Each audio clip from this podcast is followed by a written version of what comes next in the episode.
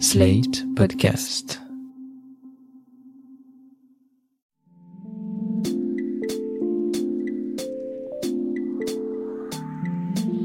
Salut et bienvenue dans sa tourne par rond, le podcast qui répond chaque semaine aux questions que vous vous posez. Quelles que soient vos interrogations dans votre rapport aux autres, au monde ou à vous-même, vous les partagez avec nous et Mardi Noir, psychologue et psychanalyste, va tenter d'y répondre. Bonjour Mardi Noir. Bonjour Christophe. Mardi Noir, Nina a un problème. Son problème, c'est qu'elle se sent accro à son psychanalyste et c'est devenu un vrai manque quand elle ne le voit pas. Du coup, elle s'inquiète. Comment pourriez-vous la rassurer? Bien en effet, pour les cures qui durent un certain temps, c'est difficile d'échapper à cette question. Avant d'entrer dans le vif du sujet, il faut poser une chose. Nous sommes globalement et profondément des êtres dépendants. Nous naissons dans un état assez inédit de dépendance, incapables de nous mouvoir, de parler ou de nous nourrir seuls pendant de longs mois, voire années. Notre maturité biologique met un temps considérable à se développer. Nous dépendons très souvent des autres pour être équilibrés. Nous avons besoin d'être portés, de parler, d'écouter, d'interagir, sans quoi très tôt nous risquons de mourir.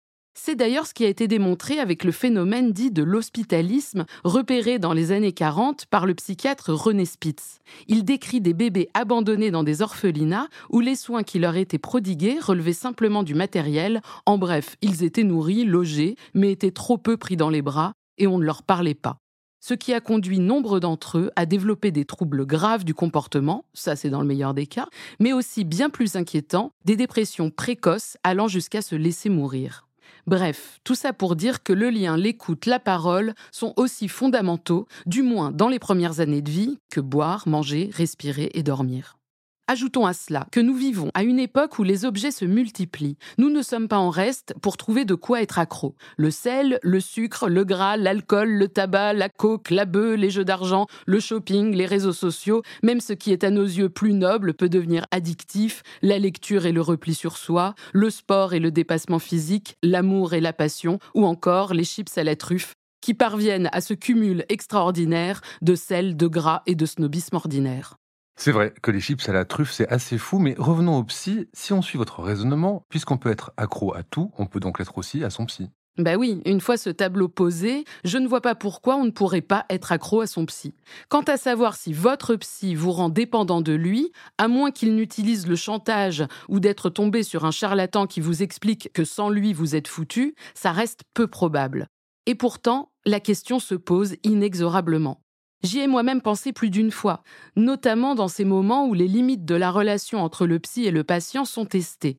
En oubliant une séance, par exemple, en annulant sans prévenir ou en affirmant comme sorti de nulle part que ça y est, c'est décidé, j'arrête la thérapie, parce que tout ça ne sert à rien, c'est nul, de toute façon je changerai jamais, parce que ma vie est foutue, je vous quitte, mais sachez tout de même qu'il est fort probable que je me jette sous les roues d'une bagnole après cette dernière séance. Bon, j'ai jamais été jusque-là, mais pas loin. Dans mes propos, je veux dire, jamais je me jette sous les roues d'une bagnole, ça doit être beaucoup trop douloureux et lent comme fin de vie, surtout à Paris et sa limitation à 30 km heure. Mais voilà, j'ai déjà dit à ma psy, bof, allez, à quoi ça sert tout ça? En me mettant à pleurer et à dire que de toute façon on peut toujours se buter si ça va trop mal. Et j'avais toujours dans ces cas-là une sorte d'espoir que la cure s'arrête en eau de boudin, dans un silence commun, une sorte de brouille qui n'en est pas vraiment une, bref, un non-dit confortable à l'instant T. Faut arrêter. Ce que j'arrête, c'est les pins, vieux. Ça me fait plus marrer. Faut arrêter. Faut arrêter. Faut arrêter. Faut arrêter. Faut arrêter.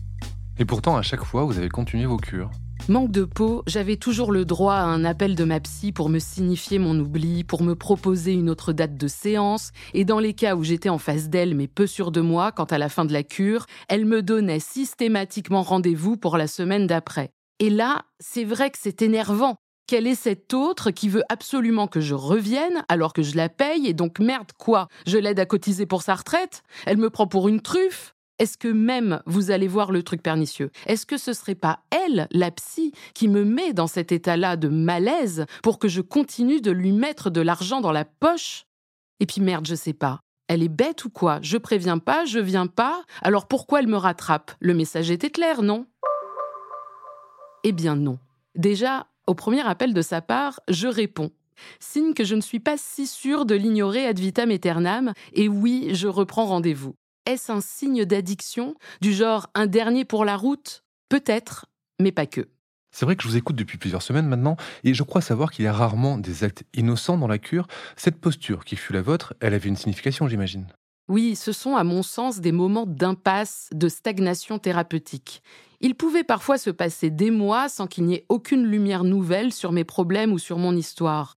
S'il y a bien quelque chose à laquelle j'étais accro, sans que cela ne me pose aucun scrupule, c'était la réflexion, l'éclairage d'une situation par une découverte, une élaboration qui enfin donnait du sens, décalait une vision, permettait un mouvement. Ça oui, sans l'ombre d'un doute, consulter peut rendre dépendant à l'analyse parce que c'est vivant et même parfois exaltant. Qui ne voudrait pas être accro à ça? Seulement, ce n'est pas toujours aisé que de pouvoir chaque semaine faire cet exercice. Les défenses se remettent en place et alors il est possible de se demander ce qu'on vient chercher chez son psy, cette impression de payer à ne rien dire, à ne rien faire, et lui il est là tranquille, le cul posé sur son fauteuil, et sa seule phrase pertinente c'est à la semaine prochaine. Et c'est là que la dépendance qui ne nous gênait pas jusqu'ici prend des allures limite persécutrices. Il y a sans doute deux choses à se demander alors. Se sent-on capable et a-t-on envie d'arrêter ce travail? Si on peut en dire un petit quelque chose au psy sans s'effondrer, c'est tout de même bon signe. Mais après tout, qui suis-je pour juger? Chacun fait ce qu'il peut. Et sinon, tant pis, c'est sans doute juste un travail interrompu. Mais honnêtement, mettre fin à sa cure par peur de la dépendance ne me semble pas une très bonne raison. Il y a même certainement beaucoup à raconter à ce sujet à votre psy. Eh bien, à la semaine prochaine, Mardi Noir, je sais que vous reviendrez. Je rappelle à nos auditeurs et auditrices qui peuvent nous écrire, vous écrire à l'adresse mardi.noir.slate.fr pour vous poser leurs questions. Je leur rappelle aussi qu'on retrouve la chronique Ça tourne par rond à l'écrit chaque jeudi sur slate.fr et en podcast chaque mardi sur Slate Audio et sur toutes les plateformes de podcast. Ça tourne par rond est un podcast de Mardi Noir produit par Slate Podcast. Direction éditoriale Christophe Caron, production éditoriale Christophe Caron et Nina Pareja, prise de son Nina Pareja, montage et réalisation Aurélie Rodriguez. La musique est signée Sable Blanc.